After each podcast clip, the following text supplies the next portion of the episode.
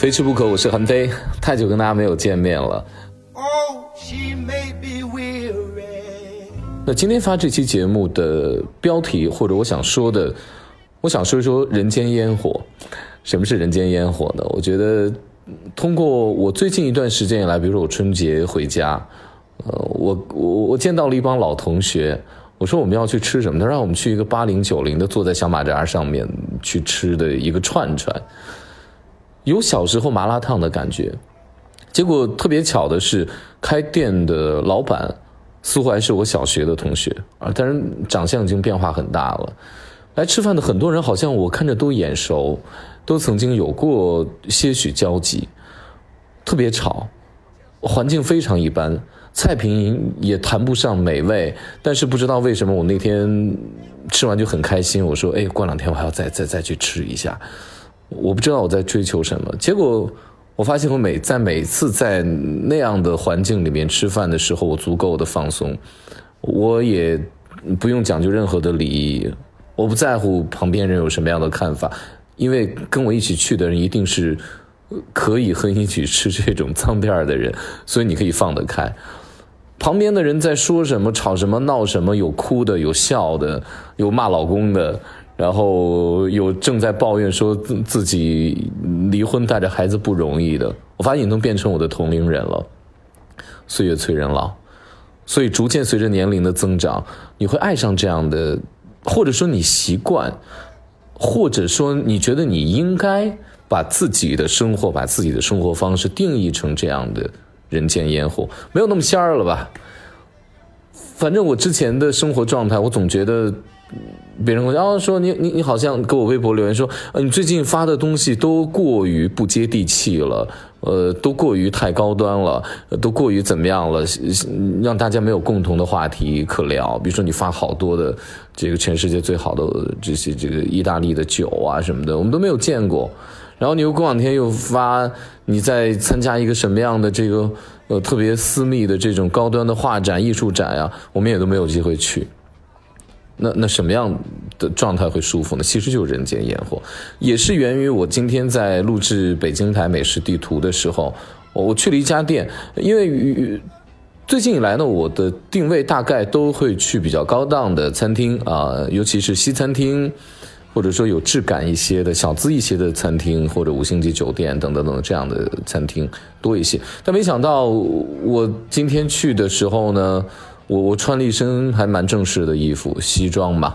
到了之后，裤子也挺紧的，就是一个要坐下来坐在小马扎上面去吃的一个烤串，实际上就是把街边的烤串变到了店里面的这么一个情况。我看来吃的人都是年轻人，非常非常的吵闹，甚至在录制的时候呢，导演跟摄像跟店家的老板都有有意去哎制止某些时刻说你们声音小点，我说不要，我说不要不要，我就告诉观众我说。我突然间想到了一个词来形容这家店的环境，那就是烟火气。对，真的十足的烟火气。因因为你你足够放得开，你足够在享受生活，你足够在用吃饭的东西在感受生活的时候，或者说你通过吃饭来表达一种情绪，而这种情绪是在诉说你生活当中的喜怒哀乐的时候，我觉得这就是烟火气，因为。酸甜苦辣咸是味觉的感受，对吗？我们通常用它来形容生活，人生生活是酸甜苦辣的，这种感觉真的特别好。我有时候甚至特别喜欢那种状态，就是我站在一家店，然后。我我我，比如说我去一个外地一个地方，比如说你要去吃什么，我说你能不能带我去一些特别当地人才去的店？比如说外地朋友来北京或者外国人来北京的时候，说能带我去一些胡同店，它不一定在胡同里面，但它一定就是有那种特别当地人才可以吃得到的那种感觉，服务态度不要太好，卫生条件不要特别的呃达标都可以，但总之我里面得有那种就是。让你放松下来的感觉，所以我突然就明白，其实我们不是在吃饭，我们只是想去享受生活的烟火气。因为我们生活当中太多的餐厅，太多的事情，太多的小资，太多的品味，太多的优雅，已经把我绑得特别紧了。我我我们没有机会去感受说啊，放松下来，落地接地气。当突然间有吃饭这个事情是你每天一定会去做的，我有机会选择的时候。我我如果我我选择一个特别让你放松的这样的餐厅这样的环境的时候，你你其实不太在乎那么在乎它的味道吧，或者说味道已经不是第一位了。那种热闹，那种随心所欲，那种可以我放开吃，我可以失态，我甚至于啊喝了一点酒之后，我我可以跟我的朋友把我的负能量宣泄出来，然后让我的心情变好解压啊，就是人间烟火，烟火气给你带来的。呃，最好的感受，我曾经有一个跟我生活一样接近于孤僻的朋友，我们俩曾经约过一次，说好我们礼拜三约，说礼拜五晚上我们一起去成都吃火锅，我们俩就坐了一个飞机到了成都去吃火锅。后来我们聊到了晚上在喝酒的时候聊到说，为什么我们不约而同的说好我们要去成都去吃一个火锅，去成都吃个串串，去成都去街边吃以前我熟悉的一些小吃，甚至去我的大学门口半夜去那种脏摊儿、鬼饮食，去喝一碗蹄花啊，吃一碗蹄花。其实我们俩说的就是我我们的生活太精致了，我们现代人的生活都太精致，尤其是在大城市，在一线城市里面。呃，我们时刻在给别人包装着，我们甚至于自我要求，在我们一直在麻醉自己，说你你得精致，你得优雅，你得让你的生活变得事无巨细的，嗯，有秩序。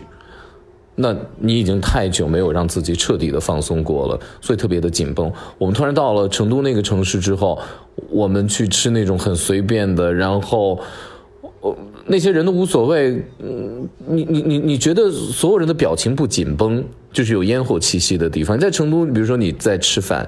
我在旁边有一说，我说姑娘，你东西好吃吗？我说你那个点那个什么凉粉好吃吗？那姑娘二话不说，直接拿筷子夹到放到我嘴里了，这种状态多好，你知道吗？就是有个词叫乐不思蜀。我现在在北京，我天天。就是在私塾，就是我想念我在成都当时那个放松的那个那个日子里面。就那天有还有跟我大学同学聊天，他留在成都，他说：“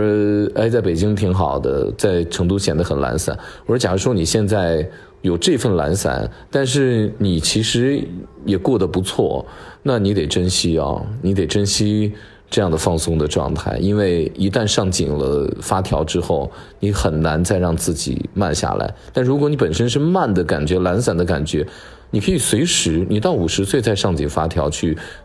努力让自己的生活变得更紧张都不迟。这样的烟火气，我相信哪个朝代都有，哪个时代都有，也每一个每每一个国家、每一个时代。在首都或者说在大城市、经济比较富裕的城市、节奏比较快的城市，所有的人都会渴望一个状态，就是想去拥抱烟火、烟火气息。呃，比如说宋代吧，中国经济较繁荣的呃一个时时期，《清明上河图》长卷拉开，那天我小外甥他。把《清明上河图》的微缩版的，它一点一点粘起来，粘成了一小画轴，拿拿拿过来给我看。那我觉得孩子还是太小了，就是我说这幅画其实从他的艺术审美上并无什么艺术可谈，尤其跟《千里江山图》嘛，跟这个宋代的《千里江山图》比起来，我觉得丝毫没有艺术水准可言。但是这幅画让大家觉得可贵的地方在什么地方？那可贵的地方其实就在于，它讲的是市井的生活。就里面的餐厅大大小小有多少？里面体现出多少美食？里面的人每天都在码头上忙碌，而忙碌完了之后，我要在这儿喝酒，我要在这儿吃饭，然后这边还有青楼，这边还有什么什么什么什么，就是那种状态，忙碌但是且情绪是放松的状态，特别的棒，那种感觉就是那个时代的烟火气息。非吃不可，我是韩非，我会不定期的更新，也谢谢各位的持续关注。